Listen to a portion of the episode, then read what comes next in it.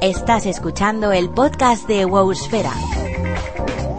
Todo lo que te interesa de la mano de Magnabook y Burroughs, contando contigo. www.wowsfera.com Tu podcast.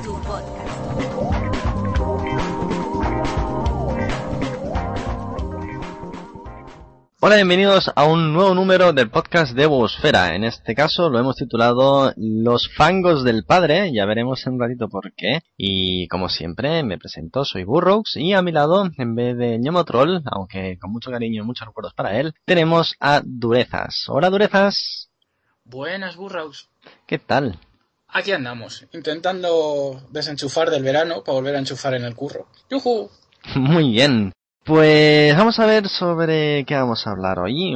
Y el caso es que, bueno, hace dos semanas teníamos que la información empezaba a fluir. Ha llovido mucha información y con mucha información hablamos pues sobre las primeras notas del parche, con algunos cambios para muchas clases, algunos buenos, algunos malos. Tenemos ya mucha información y también hay incluso pruebas por ahí sueltas en internet sobre las mazmorras nuevas. Tenemos también algo información sobre el buscador de raid tenemos pues, muchas cosas así un poco por encima, eh, por ejemplo la experiencia reducida dentro de la línea de cuesteo, las líneas de misiones de Outland y de la RAF, es decir, Terra Allende y de Rasga Norte. Y bueno, ¿qué más tenemos por ahí?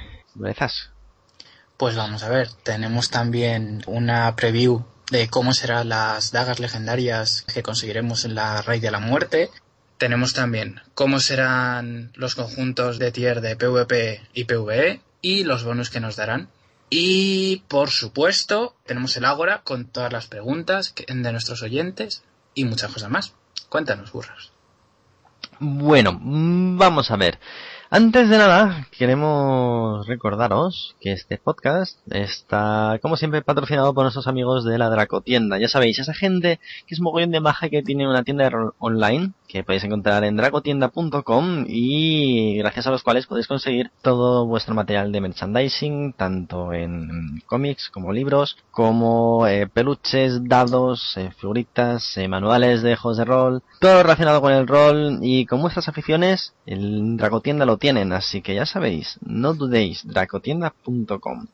Además, recordaros que podéis encontrarnos en iBooks y en iTunes y Ah, cierto, eso. Si tenéis alguna duda, alguna pregunta, alguna sugerencia, recordad que nos la podéis hacer llegar a través de wowsfera.com en los comentarios o el formulario de contacto, a través de admin.wowsfera.com para el correo electrónico o en Twitter y en Facebook en facebook.com barra wowsfera o twitter.com barra wowsfera. Bien, eh, vamos allá. Durezas, ¿qué es lo que te apetece comentar así primeras? Pues, ¿qué te parece si empezamos por el buscador de RAID, esa nueva, esa nueva herramienta que está a punto de entrar en el 4.3? La verdad es que he estado echándole un ojo y aunque tenía mis dudas y mis recelos en el podcast anterior, realmente me parece una opción bastante asequible, al menos tal como está pensada y con bastante mejor pinta de lo que esperaba. No sé si te has fijado, que, por ejemplo, eh, esta cosa que nos, que nos preocupaba, eh, nos preocupaba, vaya, en fin. Sí, no, de hecho nos preocupaba bastante porque Mac, ya sabéis, recibió muchos pedidos en el último podcast y, en fin, como que le exaltaba un poco, ¿vale? Que era cómo se iba a gestionar eh, la cuestión de los saves de los identificadores de RAID respecto a, a esta nueva herramienta que como sabéis tiene su propio nivel de dificultad, es como un poco más sencilla de cara a los normales y heroico, y pues bueno, está pensado pues para 25 personas y que en general es mucha gente, que mucha querrá mm, botín y puede ser un poco complicado. Entonces, unas cosas que comentan es que para empezar alguien se tiene que meter en cola como líder. ¿Vale? Entonces, el sistema parte de ese líder para ir montando el resto del, grupo. Pero, a priori, debe haber siempre una persona que quiera ser el líder. Y aunque ese líder no pueda cambiar el sistema de botín, o no pueda echar a gente indiscrimin indiscriminadamente a la raid, se le obliga de algún modo a que tenga esa representación. ¿Tú qué opinas de este, de este punto, Brezas? Hombre, es un poquitín... ¿Cuál es la palabra que estoy buscando? Que no sea... es un poquitín... El hecho de que alguien elija líder antes de apuntarse siquiera a la cola me parece una buena, una buena medida para evitar controversias del tipo... eh, lo que pasa de vez en cuando en algunas VGs, que el hecho de que yo he tenido suerte, me, to- eh, me ha tocado líder y escribo en diferente color, por lo tanto, todo el mundo me tiene que hacer caso. Como Pues- Donald. Sí, sí, curiosamente, sí. Soy un rider. Eh, para que no se dé ese caso, precisamente, de que alguien que no tiene ni la capacidad de razonamiento para elaborar una estrategia viable para un encuentro, ni las ganas de organizar un encuentro para eso, Hombre, eh, desde el punto de vista de, de un ex líder, puede ser un arma de doble filo. Quiero decir, tú mismo lo has dicho, hay gente que se apunta como líder muchas veces o que se encuentra con el liderazgo en una DG, por ejemplo, y que como que de repente surge una personalidad oculta dentro de ellos que les da así como una patria potestad que nadie tiene sobre lo que está aconteciendo en el, en el, lo- en el sí, campo del juego. Eso lo, lo solíamos llamar en una guild que estaba yo el efecto Hitler. En el, Sí. en el momento que llegas al poder, todo el mundo hace lo que, lo que tú mandas sí o sí. O si no, castigo. Es algo por el pequeño hecho que en grupos así desconocidos, porque recordad que esa herramienta va a ir a buscar a gente entre todos los reinos. Entonces, puede ser que eso no suceda exactamente así. Si en una VG, el hecho de que haya una persona que escriba diferente y tenga un cierto desdoblamiento de personalidad y se ponga nerviosa, por decirlo así suavemente, cada vez que alguien no hace lo que él espera, en una raid puede ser un poco más complicado. De hecho, incluso espero que este, este sistema signifique una mejora para el sistema de, de voz, el sistema de comunicación en voz que tiene integrado WoW. Porque si no, puede ser un poco complicado estar moviendo siempre a 25 personas a ventrilos y mumbles y TS nuevos cada vez. Pero bueno, a lo que vamos. Que si ya de normal a una persona le cuesta dirigir en, en una DG o incluso en un grupo de mazmorra, en Raid puede llegar a ser una experiencia muy frustrante. Y es, esto de obligar a la gente a ser un líder es algo que me incomoda en cierto modo desde ese punto de vista, ¿vale? O sea, ahí veo que puede haber bastantes problemas, tanto por la gente que de repente se encuentra siendo el líder sin quererlo, mm, No, realmente. Precisamente, precisamente es, es la regla para que no, para que aquel que se ha apuntado de líder lo haga con conciencia y deseándolo. Claro, durezas, pero ¿cuántos DPS entran como tanque? Eh, no, la verdad es que no tengo ni idea porque ya no me apunto a mazmorras aleatorias, así que no. Pues es un mal muy, muy común. El caso es que, bueno, eh, habrá que ver un poquito cómo, cómo funciona esta, esta norma. Pero bueno, yo también estoy un poco reticente, como tú, como podemos ver. Otra de las normas que hay es básicamente que, al margen de que los grupos sean muy, muy estrictos, los grupos no van a tener finalmente una idea propia de esas que funcionaban a la antigua usanza. No, la norma para más o menos bloquear los identificadores de RAID es solamente puedes bloquear un objeto por boss y por semana, un objeto por jefe y por semana. De tal modo que si entráramos en eh, las tierras de fuego y empezáramos a raidear con un grupo de estos así aleatorios y resulta que entramos el miércoles y tiramos Shanox y tiramos a Becilac y tiramos a Rioliz y resulta que logramos eh, tener botín de Rioliz nada más. Si entramos con otro grupo y empezamos de cero, todavía podemos tener acceso al botín de Shanox y al botín de Becilac y bueno, evidentemente del resto de bosses que tiremos. Así pues, se establece el limitador para el equipo y para un poco el propio acceso de cada persona por separado en base a los bosses que han tirado y por encima de los bosses que han tirado en base al botín que han conseguido. De tal modo que si tienes mala suerte con los primeros jefes hoy, pero sabes que mañana vas a poder volver a entrar en la herramienta de búsqueda de raid o de búsqueda de banda, bueno, mmm, si tienes mejor suerte mañana, será mejor para ti, pero si pasado también vuelves a entrar, pues si ya has looteado no vas a poder lootear más. Aún así, tienes que seguir pasando por esos bosses porque cada raid va a ser distinta. Es un poco es el, la idea que hay detrás mmm, de la forma de limitar el abuso de la herramienta por parte de Blizzard. ¿Tú qué opinas de esto?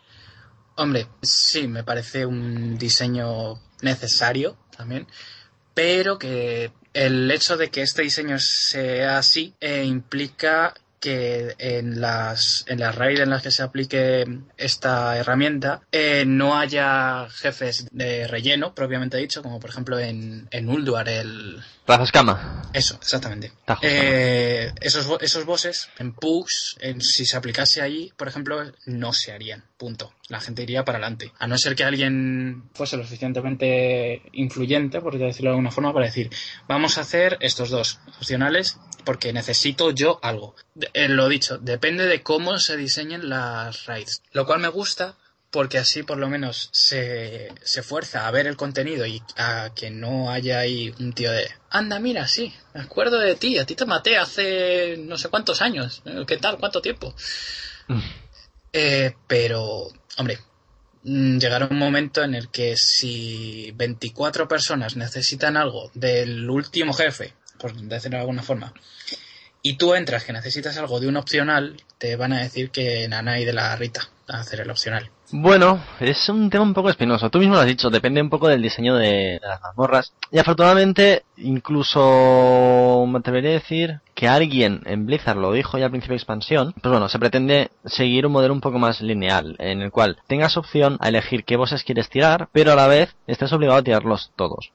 ¿Vale? Evidentemente no es el caso de Lady Sinestra, pero en general realmente no hay ningún boss que te puedas saltar. Que yo recuerde así ahora abuela pluma en este tier de contenido, bueno, en este tier, en esta, en esta expansión. Entonces, eh, a priori, ese tipo de, de errores, ese, tipo de dilemas no deberían darse. Que si se dan es porque en el futuro hay un cambio en esa, en esa mentalidad de cómo enfocar las raids, pero que yo supongo que Blizzard, pues cogerá y como que se hará consciente de que también este tipo de herramienta obliga a pensar de un modo un poco más estricto en el sentido de montar la raid. Así que yo creo que será una cosa ahí que tendremos que ver. Sin embargo, precisamente por lo que comentas, por el hecho de que hay siempre bosses obligatorios y que la gente a priori está pensando siempre en llegar al final, también creo que puede ser bastante bueno de cara al raideo en general. Quiero decir, mucha gente está harta de ver cómo hay jugadores que nunca se saben ningún boss. Y muchas veces el no sabérselo es básicamente por una cuestión de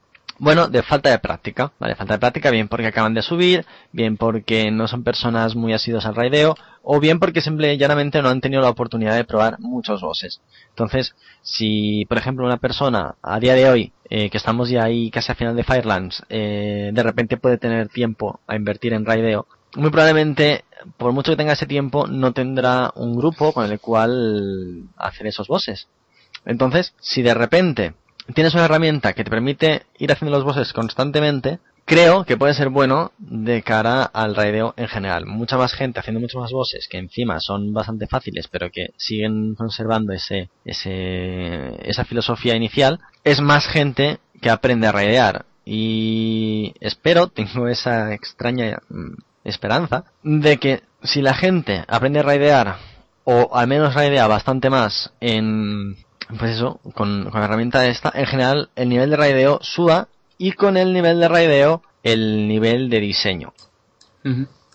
O sea, básicamente que faciliten el escalón entre hacer mazmorras eh, aleatorias y pillar equipo a entrar ya en raideo. Básicamente facilitar ese salto, que para mucha gente es enorme. Estoy de acuerdo y, y creo que sí, creo que puede ser una herramienta que facilite eso. Sí, sí. Muy bien, pues esto es más o menos lo que hay respecto al, a la nueva herramienta. Eh, realmente hay algunas cosas más, ya sabéis que el botín que se puede conseguir en esta herramienta es de un item level eh, pues un poco inferior al modo normal, con lo cual mm, si queremos seguir estando más o menos a la última, no tenemos que pensar que esta herramienta nos va a permitir prescindir total y absolutamente del resto de, de modos que tenemos a nuestra disposición y evidentemente al hecho de intentar buscar siempre una hermandad. Hay que pensar que esta herramienta está creada para toda esa gente que por motivos personales o simplemente porque quieren no pueden acceder a una, hermandad que raide mm, de un modo más o menos estricto. ¿Vale? Así que yo creo que ese, ese modo un poco más sencillo con un equipo pues dentro del rango, pero a fin de cuentas eh, muy de entrada, ¿vale? Es decir, con ese equipo que es casi como el de los raiders normales y corrientes que hemos conocido hasta ahora, y con unos retos que son más o menos como los de ahora, pues que aún así mm, van conociendo y van teniendo sus personajes adecuados, pues yo creo que en general, pues eso, entre unas cosas y otras, toda la base de jugadores mm, se va a homogeneizar bastante. Espero, no sé, supongo. Bien, eh, ¿qué más tenemos? ¿Qué más tenemos? ¿Qué más tenemos? Bueno, tenemos el buscador de Raid y tenemos también que hemos tenido finalmente las eh, vistas previas e incluso si hemos tenido suerte pues la capacidad de entrar en las nuevas mazmorras, en las del final del tiempo. ¿Tú has podido ver algo de eso en Durezas? Pues no he entrado en, e, en, este PTR nuevo, pero sí que he visto vídeos y he estado investigando y por lo menos muy buena pinta tienen. Eh, tienen por lo menos la duración no es de media no es tanto como las como las Zuls que tenemos ahora y es un poquitín un poquitín más de no entras matas a todos y a las yuju fiesta es más de seguir la historia eh, como han sido hasta ahora todas las mazmorras de Cavernas del Tiempo. Y también un poco la línea de las de ICC, entonces.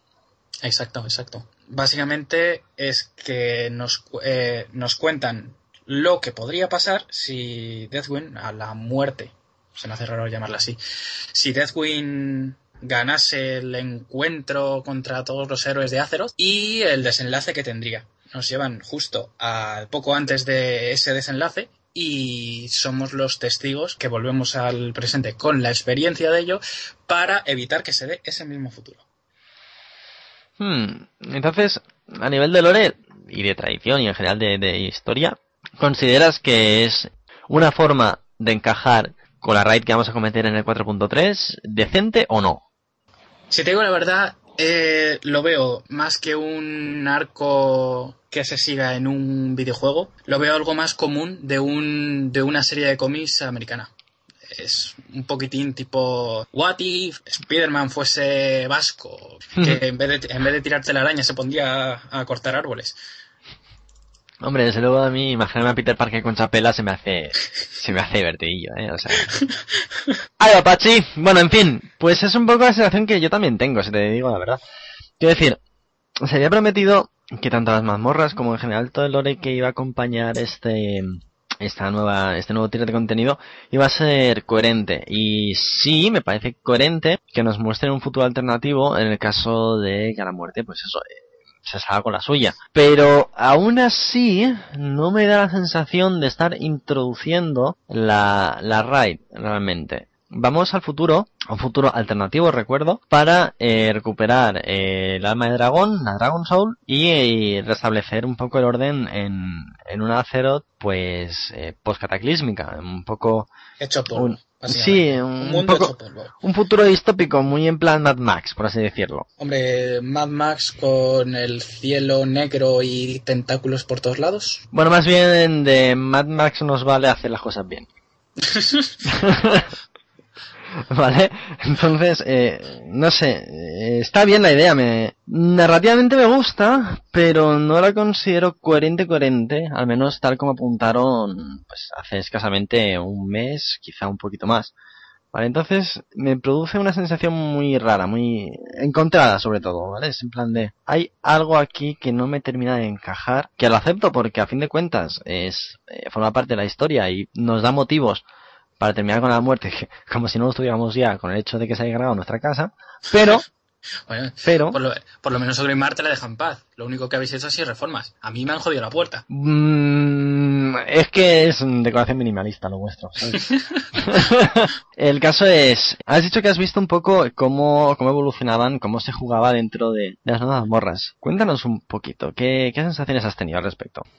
En principio, la historia de, de estas mazmorras, aunque sea ambientada en el futuro, trae un poquitín de nostalgia porque muchos de los jefes son algunos personajes que ya hemos visto a lo largo de la historia del WoW. no quiero decir la exnovia de Arzas. pues hombre. Es que lo es, pero... Bueno, podemos decir una rubia imponente con un hombre... Forever Alone. Ay, pobrecilla. es que es verdad, tío.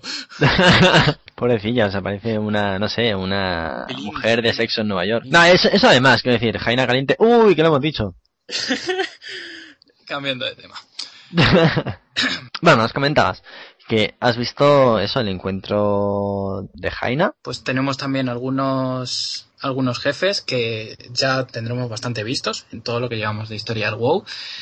Entre una, dos líderes de facción, Eh, do- una era, antes era elfa, ahora no sé qué es. Otra sigue siendo elfa, más o menos. Otra es una humana que ya, que ha visto mejores días. Y el gran desaparecido de, que llevamos hablando es del Vanilla, pero no hemos visto hasta hace unos, hace unos meses. Nos duerme más que nada un poquitín más tostadito o algo así. Es verdad, ¿cómo, cómo llama? Murzón, ¿no es?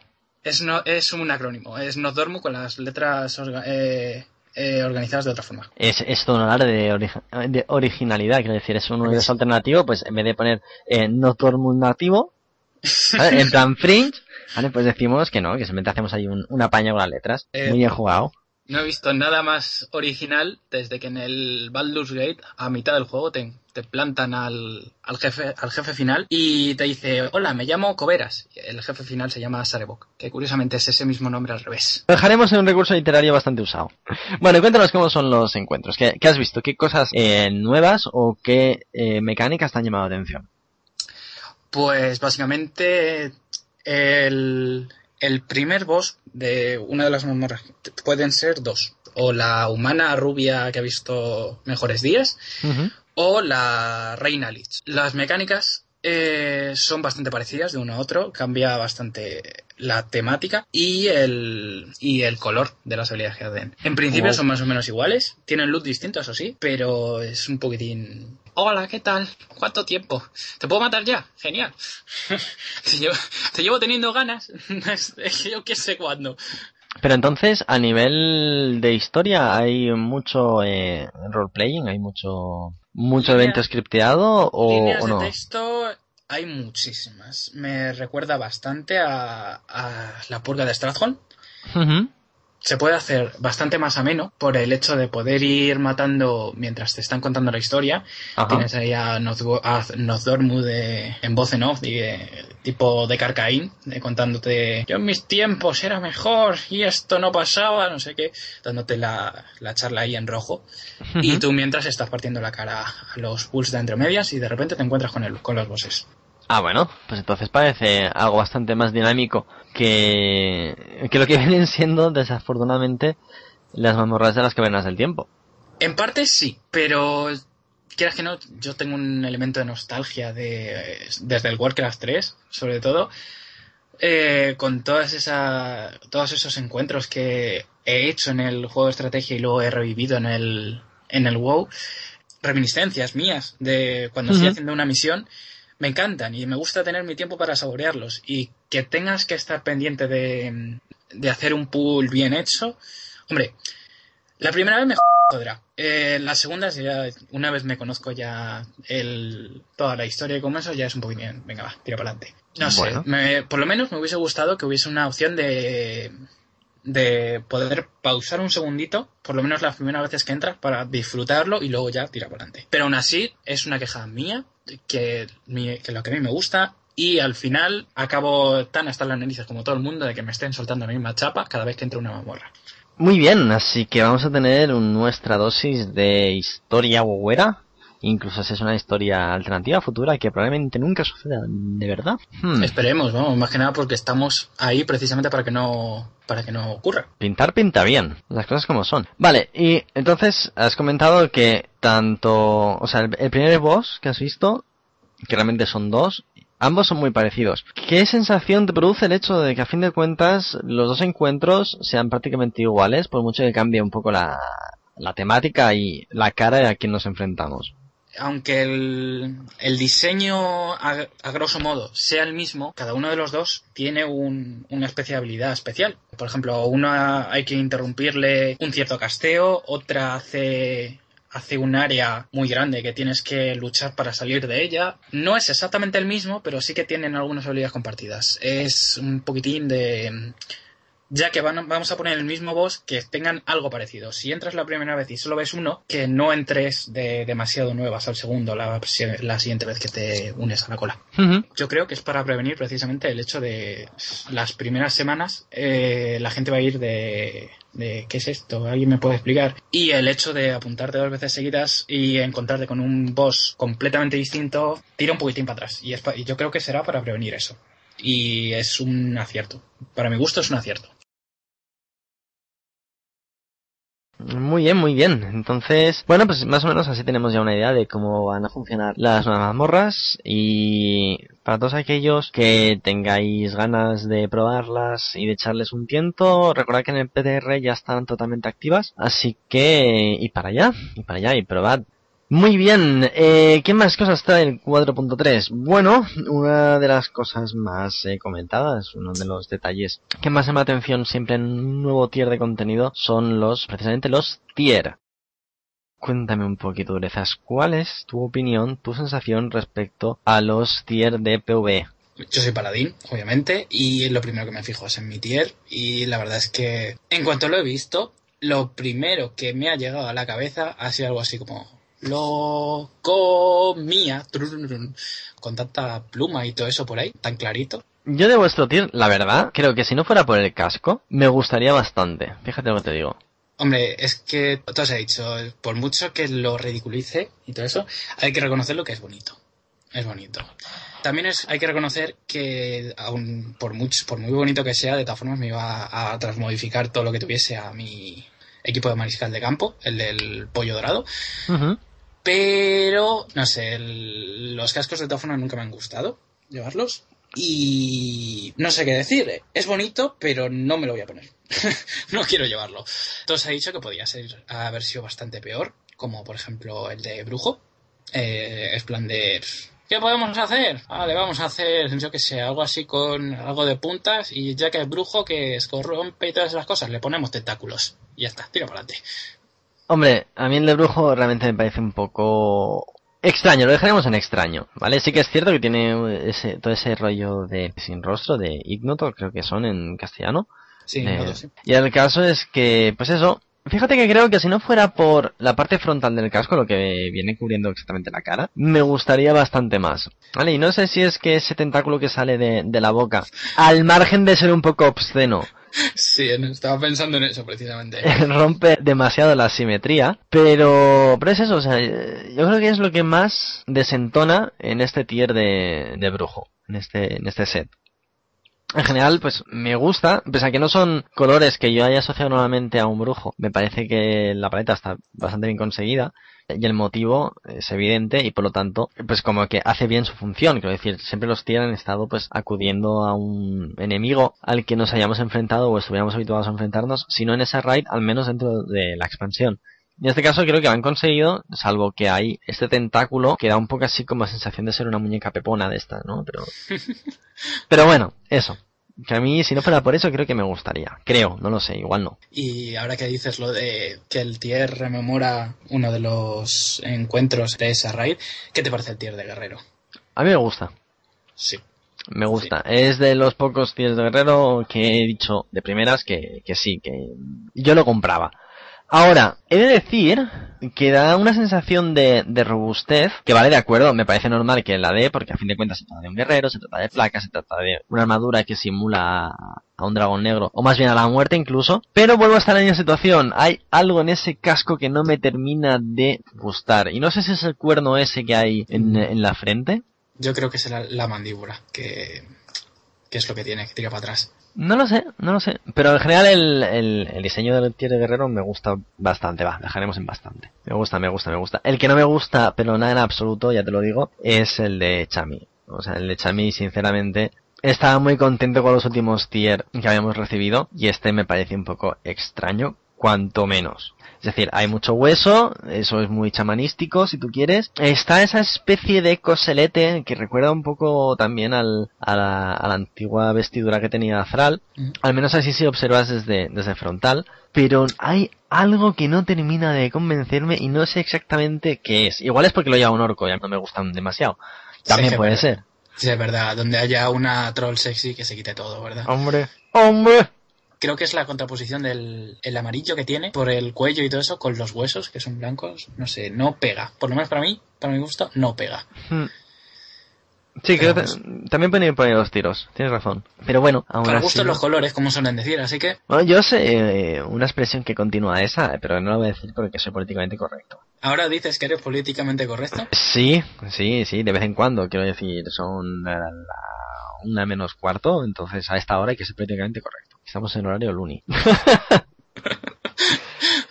Otro tier que me produce una sensación encontrada es el de pícaro. O sea, no me parece feo del todo, pero hay algo que no, que no, que no me parece de, de, de pícaro realmente. Parecen más mallas, quizá. No sé si tú tienes la misma sensación. Mallas no sé por qué lo dices, porque está lleno de, de Mm. descosidos y cosas, a- y cosas de esas. Es más una cuestión me- de- Sí que me de- de recuerda más tier de cazador, por el hecho de tener en las sombreras una especie de lince y tener forma de gato o algo así. Pero No sé, hay algo que no me termina de encajar. Quizás es este, este punto verde. Tampoco fui muy amante de, de los Smacks de Kellogg, jamás, ¿vale? Pero hay algo aquí que no, que no me termina de gustar. Quizás sí que sean las sombreras, que son más grandes o aparentan más de lo que normalmente yo le, asoci- eh, le asociaría a un pícaro. Pero, bueno, esto es mi percepción. Y aún así, sí que he de, eh, de reconocer que junto con las alas queda muy bien. las alas que no vienen incluidas con el tier. No, vienen incluidas con las dagas legendarias. Exactamente. Que trataremos después, porque ahora, eh, ¿qué te parece el tier de mago? O también conocido como el buzo. Me gusta, me gusta. Tiene ese rollito de ingeniero trastornado que me encanta. Y de hecho, la gente habla mucho de que recuerda a Ulduar y tal igual. Y a mí no me recuerda tanto a Ulduar, sino quizá incluso a otros juegos, a otra franquicia totalmente. Es Sí, sí, Tiene- sí, algo, algo como un gran padre y una hermana pequeña, algo así. un gran padre y una hermana pequeña. Eh, yo no sé en qué pensarás tú, pero empieza a darme miedo. Explícate. Bioshock. Ah, pues mira, yo es que de Bioshock no, no he sido nunca, Ah, no, ¿no? he jugado. No, estaba Es pensando que- más en un Final Fantasy. Es Eh, ¿A quién te recuerda, tío? No, no es que me recuerde a alguien en concreto, sino al- a un tipo de diseño. Me recuerda bastante al- a la sensación, bueno, me da una sensación muy similar, mejor dicho, a la que sentía cuando jugaba Final Fantasy IX. ¿Sabes? Cuando estabas en las capitales, eh, sobre todo al principio del juego, no recuerdo cómo se llama la, la capital inicial. Eso, me recuerda un poco al- a Alexandria. No, no, no sé por qué, es una sensación un poco así extraña que me viene. Pero el caso es que me gusta, es, no sé, también es que es un poco naranja, y a mí el naranja es como el color que más me gusta, ¿sabes? Tengo ahí un poco de debilidad. Uh, shiny. Hombre, hombre, hombre. O sea, además este rollito de, pues eso, de integrar un poco el lore nómico dentro de, de la magia, que es como, no, estaba pensando eso, que estoy deseando ver a un gnomo mago con este. tiene con que este molar millones. Sí, sí, sí, sí. Tiene que molar millones y sí, Y luego, es- pe- y luego pegarle una patada también, pero aún así tiene que molar mucho ver un gnomo con ese tier. Lo Pues siento, sí. Mac, no es nada personal. Pobrecillo. Se ha sentir ahí como atacado. Ay, nuestro querido Mac, que está hoy muy ocupado, que por eso no nos acompaña, pero bueno, eso, un saludo para ti, Mac. Y que sepas que no tenemos nada en contra de los ñomos, por norma general. Bueno, Contra ti en particular. Muy bien. ¿Y qué más tenemos? Bueno, tenemos el de Druida, que es como si tuvieran perennemente las espinas echadas. Tampoco ese rollo de Más bien champiñones. yo, vegetal, sí. vegetal. Sí, también tiene un poco de, de eso, de, Por el de los elementales. fúngico yo te mato. Exactamente. Realmente no, no me gusta. Sí que lo veo bastante druídico. Quizá de nuevo el casco sea una de las partes que menos me parece que, que entone, porque tiene, eh, me parece más un casco de pícaro, realmente. Se parece muchísimo al, al que al casco del tier de pícaros de ICC. Hmm. Lo que pasa es que le quitas el ojo ese y le pones champiñones o no sé qué es eso. Yo creo que este sería, será un tier bonito sin el casco. Si cuando la gente se lo equipe y se quede el casco y tal, yo creo que entonces lo aceptaré. También hay que pensar, y recuerden los oyentes, que todos estos tier que nosotros vemos normalmente en fotografías, normalmente cuando los vemos después puestos y en movimiento, pues son bastante mejores. ¿Vale? Y el ejemplo lo tenemos en Firelands. Mucha gente se quejaba de los feos que eran los tiers de, de las tierras de fuego. Y la verdad es que a día de hoy los ves en Raid y tienen bastante mejor apariencia de lo que muchos pensábamos en un primer momento. Así Es que también no es lo mismo ver un equipo sobre un fondo sobre un fondo monocolor y que no se mueve a verlo llevándolo tú o que lo lleve algún compañero tuyo que esté al lado tuyo que si se mueve puedes interactuar de alguna forma con él y no da la misma sensación el hecho de, de tener las dos cosas. No, y también, evidentemente, el, el hecho de que encaje con la raid. A fin de cuentas, los tiers se piensan en la raid a la que pertenecen. Y en este caso, por ejemplo, pues eso, pues lo que comentábamos, que este tier 12 parecía un poco feo, así visto con un fondo plano, con un fondo que dijera en los Champions o alguna cosa así. Pero dentro de la banda, pues realmente sí que casa con el entorno y es un buen trabajo del equipo de diseño. Hablando de, de tieres que encajan con la, con la banda en la que están diseñados, ¿qué te parece el de, el de sacerdote? Una pasada. Sí, Pero no pega una mierda. Sí, es, es, es, es, extraño, o sea, mientras el resto tienen esas tonalidades, pues, entre rojizas, verdes, incluso un poco así como azulillas y tal, de repente nos cascan el tier de sacerdote, que es blanquito, y, y desentona totalmente. Pero, aún así, yo creo que lo que más ha gustado a la gente es este juego de, entre los motivos solares con reminiscencias egipcias y por tanto, pues, muy de Uldum, exactamente, muy, muy de Uldum, junto con estas máscaras que también son bastante de, de Uldum y de, de todo el lore de los titanes, pero con ese rollito mucho más estilizado, mucho más, eh, según los propios diseñadores, veneciano.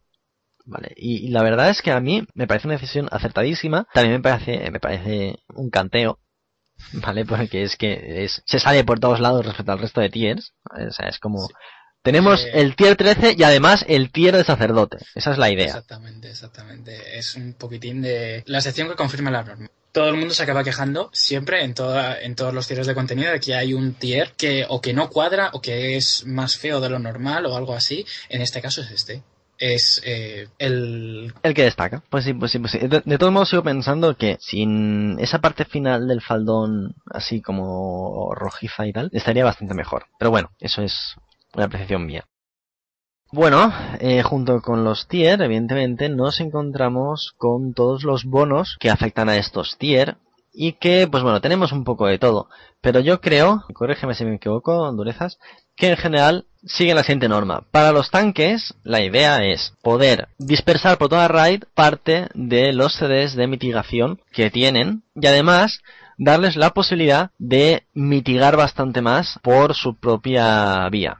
¿Vale? De tal modo que, por ejemplo, en el caso de los de CAS, permite pues tener runas para poder hacer uso de mitigaciones. En el mismo momento en el cual la vida baja en 35%.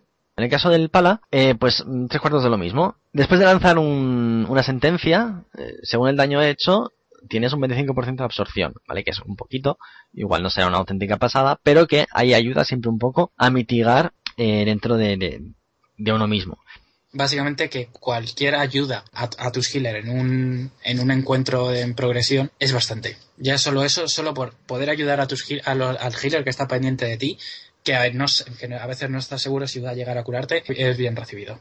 Uh -huh. Es una ayuda, no es algo que sea de salvarte, eh, le das a la sentencia y te salvas de absolutamente todo lo que te vaya a venir, pero es ese pellizquito que te ayuda a tirar un poquitín más para adelante. Uh -huh. Por otro lado, pues en el caso de los druidas, pues un extra de crítico, de tal modo que siempre van a tener esa mitigación de, de base, por así decirlo. Y en el caso de los guerreros, eh, pues un poco lo mismo que con la sentencia de Paladín, pero basándose en, en, la, revancha. ¿Vale? Eso en el caso de las dos piezas. En el caso de cuatro piezas, como hemos dicho, pues eso. Eh, nuevamente los CDs de mitigación se extienden a toda raid. Como veis, son funciones muy de tanques, como tal. En el caso de los, de los sanadores, pues bueno, en resumidas cuentas es o los bonos de dos piezas que se centran sobre todo en intentar mantener la, rege la regeneración de maná o más que mantenerla, facilitarla. El bonus de cuatro piezas en todos los healers sirve para potenciar uno de los CDs que te tiras normalmente. En el caso de los, en el caso de los chamanes, sirve para que esa habilidad que tenéis, que os permite curar o castear cualquier hechizo mientras os estáis moviendo, te dé un 30% de celeridad durante 5 segundos.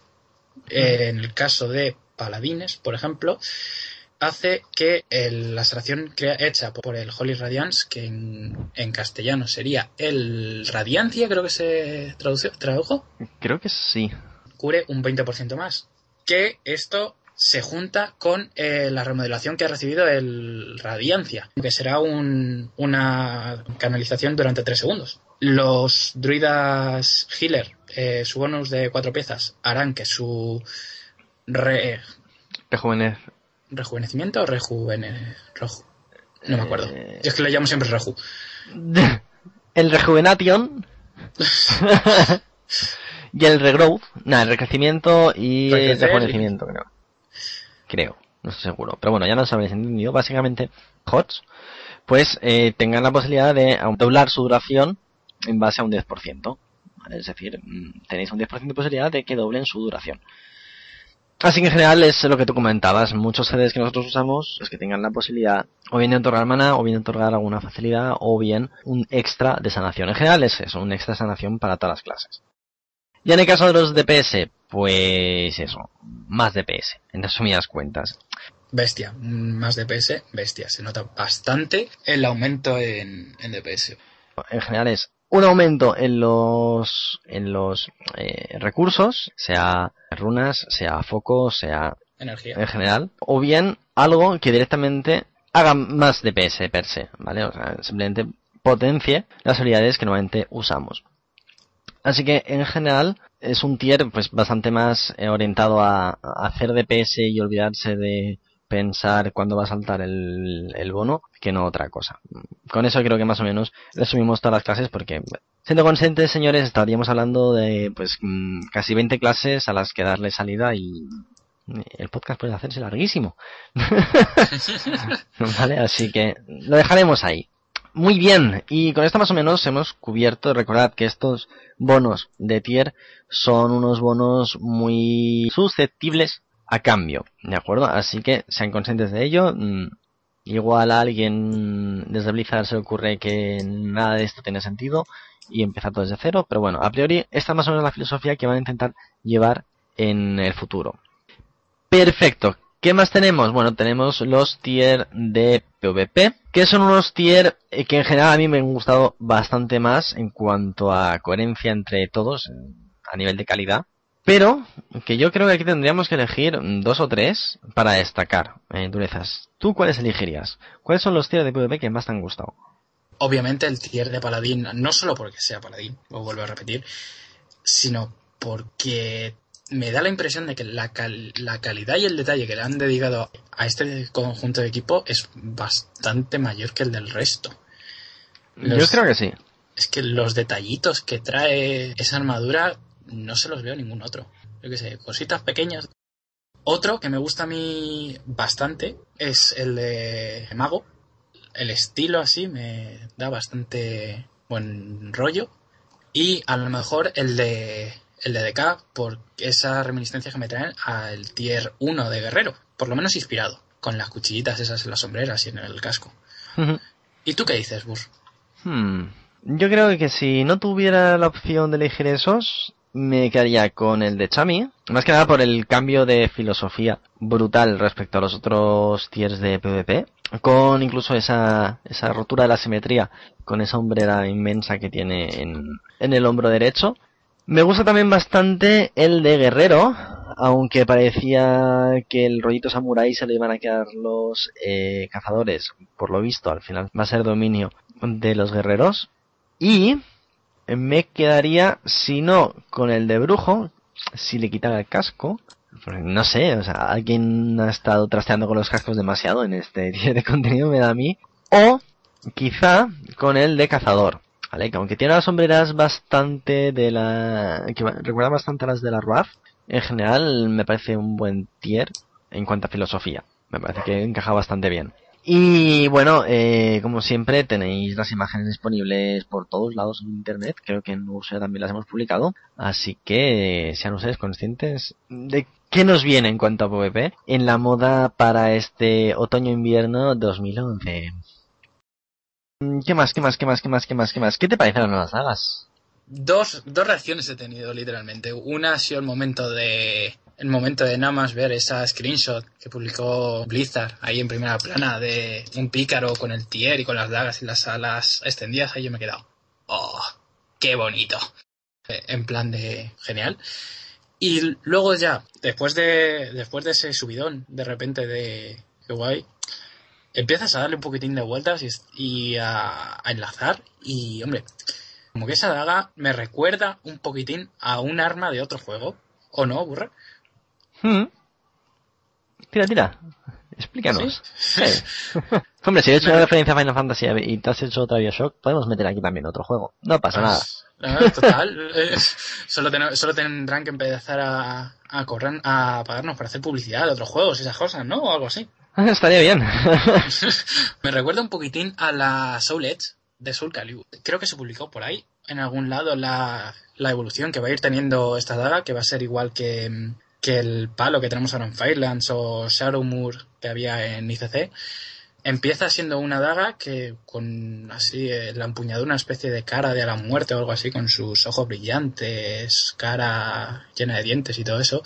Y en, en todo lo que sería la frente y en la base de la empuñadura hay una especie de ojo cerrado y conforme va evolucionando la daga el ojo se va abriendo más hasta que al final de cuando ya está completamente desarrollada el arma el ojo es eh, tipo ojo de Sauron enorme enorme mm, amarillo brillante y que sale como un fuego de él que alguien que haya jugado Soul Calibur no me diga que eso no es la Soul Edge. Hombre, realmente sí que tiene esa reminiscencia y a mí me gusta, a mí me gusta. Hay muchas cosas que me gustan de esta daga. Dentro de lo, de lo meramente visual, me gusta el efecto del encantamiento final, que es un poco así al estilo cel shading, y que es un encantamiento, un tipo de efecto que no estamos acostumbrados a ver en WoW, pero que a mí particularmente siempre me ha gustado un montón. Oye, como llegamos hasta él, eh, pues también me gusta muchísimo. Quiero decir, eh, esta tendencia, como has comentado tú, de hacer armas que vayan evolucionando, me parece una decisión acertadísima. Y en general, pues eso, o sea, me parece bien, bien, sobre todo viendo la línea de, misiones, que ha sido ya dataminada. Y que en general, aunque parece que no va a tener tantos pasos como Tarengosa, la verdad es que parece que va a seguir teniendo cierto peso dentro de, de, la raid, incluido el hecho de tener que ir a buscar ciertos objetos a medida que va pasando el tiempo, o más que el tiempo, las fases de la daga, en, definitiva. Más que tener que ir haciendo fases, el hecho de que eh, sea un arma única y exclusivamente para pícaros implica que eh, esté ambientada en lo que es el propio estilo de pícaros. Si no me equivoco, hay una de las, de las fases de, mejorar la daga, necesitas ir robando a los pools de, de la raid nueva. Sí, de hecho, creo, no estoy seguro, ¿eh? creo que es el momento justo después de volver a Ravenhold. Ravenhold, la casa de los pícaros por excelencia, que yo creo que desde WoW Classic, que apenas se ha usado, excepto quizá para el logro este de, del demente. Sí, no me recuerdes ese logro, por favor. Entonces, eh, yo creo que eso también es un buen acierto, el volver a ciertas localizaciones para reanimarlas de algún modo y que quizá no volvamos a verlas hasta dentro de otros cuatro años, ¿no? Pero, ¿quién sabe? Total, hasta que venga otra, otra lagartija cabreada a cargarse el mundo. Pobrecilla, pobrecilla la que le va a caer. Y hablando de lo, que le va a caer, bueno, más que hablando de lo que le va a caer, ya hablaremos de lo que le va a caer, pero mmm, da por sentado que dentro de poco o relativamente poco, va a empezar también el testeo de las raids en el PTR, así que si estáis interesados en ver cómo sean los encuentros, estaros un poco atentos para poder llegar hasta el PTR, evidentemente la zona donde empieza el, el raideo, que es en el Reposo del Dragón, el templo que hay ahí en el cementerio de dragones en Rasa Norte y nada, simplemente eso. Si queréis más información al respecto, la tendréis, no os preocupéis. Y eso me parecía adecuado, daros un poco las pistas. Y hablando de Rasga Norte, ¿te has enterado de esto que van a hacer con, las misiones? Sí, según tengo entendido, va a ser bastante más fácil la, eh, subir de nivel en todo el contenido de la Wrath. Pues sí, desde el 70 al 80 se, pretende hacer que eh, se gane la experiencia un 33% más rápido. Esto es un tercio. Esto significa que muy probablemente la gente pueda hacerse, hacerse toda la norte pues en una tarde, quizá dos. Así que prepararos, porque igual de repente esas zonas prácticamente las voláis desde el minuto cero. Eso por un lado. Y por otro, por si no fuera poco, el tema este de ir un 33% más rápido, ya no van a quedar en absoluto misiones grupales. ¿Vale? Porque también se van a coger todas las misiones, tanto de eh, Rasga Norte como de Terra Allende, y eh, se van a retocar para que se van a hacer solitariamente. Va a ser un incentivo y además, por si fuera poco, dentro de todas las mazmorras de Terra Allende, de la Burning Crusade, pues bueno, encontraremos todas las misiones que tengan que ver con encontrar o investigar o matar. Todas las personas que nos daban, bueno, todos los personajes que nos daban esas misiones los encontraremos al estilo de tal como están ahora las mazmorras de WoW Classic dentro de la entrada de la mazmorra. Entonces será posiblemente llegar, coger las misiones, matar, mm, robar, conseguir, despojar y entregar. Y esto es básicamente lo que nos espera de cara a, pues eso, al, al leveleo, que le llaman muchos. Y a mí me gusta porque, insisto, por enésima vez es una persona a la cual le da mucha pereza subir de nivel. Una vez puesto a ello disfruta bastante, pero de primeras pues me parece un poco peñazo, las cosas como son. Pero no sé, ¿tú qué opinas, Durezas? Porque yo sé que tú no eres un tipo muy de alters. No, vamos. solo tengo solo tengo seis paladines en distintos servidores. No, no de alters. Vamos a ver. Hombre, a mí personalmente eh, la Ruaz ha sido siempre ha sido el sitio más coñazo para subir de nivel. La remodelación del clásico me gusta mucho, las misiones nuevas que de repente me, me sorprenden de, uh, anda, mira, esto no me lo conocía. Uy, está, está bien, me gusta, es sorpresa. La Burning es un paseo. Creo que mi récord personal está en 8 horas en hacerme la Burning. Llegas a la Ruaz y es un poquitín de bueno. Ya empezamos otra vez. Fiordo, ¿cuánto tiempo sin verte?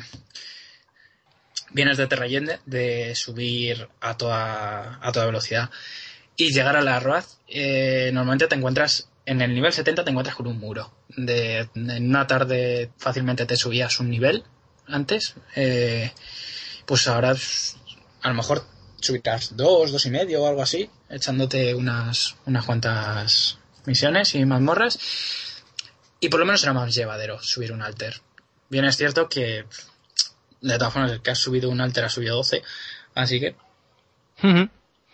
Muy bien, pues mm, aquí habéis tenido un poco las reflexiones respecto al leveleo de durezas. muchas gracias. La, el cheque me lo pausas al salir y esa Sí, sí, sí. ujú. Hemos dicho que cuatro ceros, ¿no? Vale. es- pero, por ubicarme. Pero, pero, pero a la derecha, ¿no? Porque a la izquierda es un poquitín. Oh, vaya. Tecnicismos. Bueno, Aunque no va a ser tan extensa como siempre, volvemos a recuperar un poco la eh, sección del Ágora. Así que, durezas, yo creo que hoy hemos hablado bastante y va a ser momento de darle un poco salida a las llamadas de los oyentes. Digo, sí, bueno, oyentes, lectores, un poco de todo. Así que, ¿qué te parece si pasamos al Ágora? pues muy bien.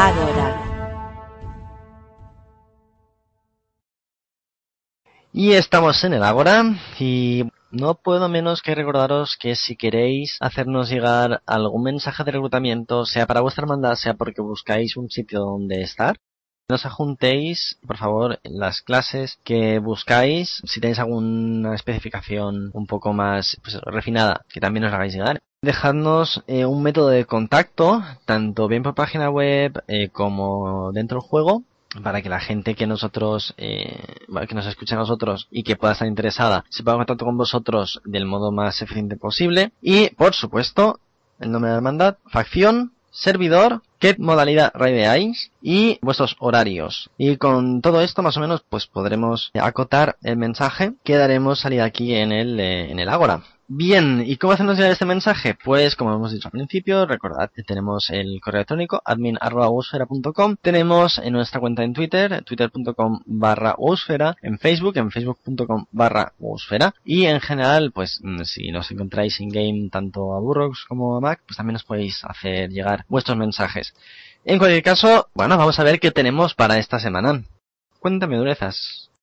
En primer lugar, The Big Bang de Doomore Alianza, que curiosamente es esta gente tan maja que ha tenido la amabilidad de, de acogerme entre ellos, busca un pícaro y un Pries Sombras para completar el rooster de su raid de 10, que raidea de domingos a jueves, de 10 de la noche a 12. Y ahora mismo el avance en Firelands es de un jefe tirado en heroico y si queréis echar el appli, podéis ir a thebigbang.wowstead.com, cliquear en reclutamiento y ahí podéis dejar el appli.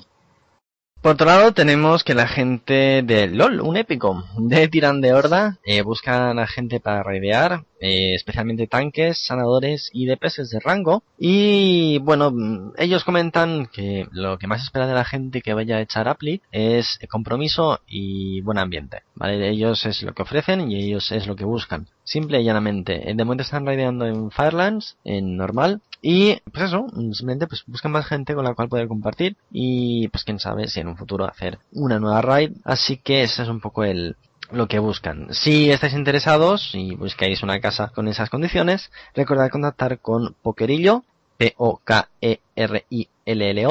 o con Tris, eh, T-R-I con diéresis S-S. Lanzamos el mensaje con nuestra mejor intención, esperemos ayudaros. Y bueno, vamos a ver cómo está un poco el programa PvE español a día de hoy. En primer lugar, y como ya sabréis, tenemos a Perception, que tiró a Ragnaros Heroico hace pues casi un mes, si no recuerdo mal. Y luego... Tres semanas, sí. Tres semanas, ¿verdad? Ah, por ahí. Y luego Herder e Insomnio le siguieron a la zaga. Y después de ellos, después de este top 3, tenemos pues 69, 68 guilds más o menos que están en 6 de 7 heroico. Así que, bueno, me gustaría poder hacer un repaso de todas esas hermandades, pero la verdad es que mm, se me antoja un poco complicado. Así que mis mejores deseos para toda esa gente que está peleando contra el Ragnaros heroico, echarle muchas ganas, muchos tries y sobre todo pues eso. Esperemos que en las próximas semanas eh, tengamos ya una resolución de nuestro top 10 particular y a ver qué tal se nos da. Dios mío, son un porrón y medio de 6 de 7 heroico. Es que Ragnaros es el señorcito Ragnaros, eh. Sí, sí, o sea, poca broma. Tú lo, sabes, muy bien, vamos, que cuando se cabrea mete unos mazazos. Sí, sí, o sea, y te lo llena todo de, olas y de meteoritos y tal. Es, es un tipo que cuando se cabrea, se cabrea de verdad, ¿eh? Pues eh, más o menos con esto terminamos el podcast de esta semana. No sin antes recordar que estamos ahora mismo en una situación un poco complicada más que yo, así que no esperéis que la semana que viene eh, haya podcast así como así. Si puede ser, lo hay, y si no, pues perdonadnos. Pero en cualquier caso, eh, estamos en ello, estamos intentando sacar un poco de tiempo para vosotros. en mi caso además estoy intentando preparar el consultorio sentimental con algunas novedades interesantes con la ayuda de nuestra querida Admorte, el Paco Apacible. Y uno de los saludos que nos han hecho llegar es para Darchaos. Darchaos es un pícaro de la hermandad Rune que además eh, de conceder que nos está echando una mano con el tema de la BlizzCon y la llegada de Estados Unidos y hacerse un poco la idea de cómo está por ahí el percal. Bien, pues eso, un saludo para Darchaos, que parece ser el pícaro eh, más pequeño pero a la vez que está más bueno de todo WoW, según dicen. A mí no me hagáis mucho caso, pero por lo visto es lo que hay. Y por extensión y ya de mi parte, pues a toda la gente de Rune, que son más bajos que las pesetas cuando se ponen a ello. Y no sé, Durezas, ¿quieres saludar a alguien? ¿Tienes alguien por ahí? ¿Tienes? ¿Tienes? Bueno, pues tener tengo mucha gente, pero en concreto... A mamá y a papá. Quiero agradecer este premio a toda mi familia y... No, quita. Durezas, muchísimas gracias por este podcast. Eh, me lo he pasado teta, of course, como no podía ser de otra manera. Qué bonito. Ah, me ha llegado el corazón. Ah. y está sacado. en fin, y, eso que espero repetir en un futuro próximo. También me gustaría escucharte en un podcast con Mac, a ver cómo os las gastáis. Me ha encantado, pese a que seas paladín, ya sabes, mi especial la misma versión contra esa clase, pero ha sido un placer tenerte por, eso, no, no, te preocupes, que por eso ya uno se acostumbra. Vamos a ver, entre, entre tú, entre cero, entre, yo que sé, chorrocientas mil personas que le ha pillado versión al paladín, solo porque la gente se la ha puesto de moda y ahora quiere usarlo. Hombre, cuando algo lleva seis años siendo una moda, quizá, quizá, no me hagas mucho caso, no es una moda.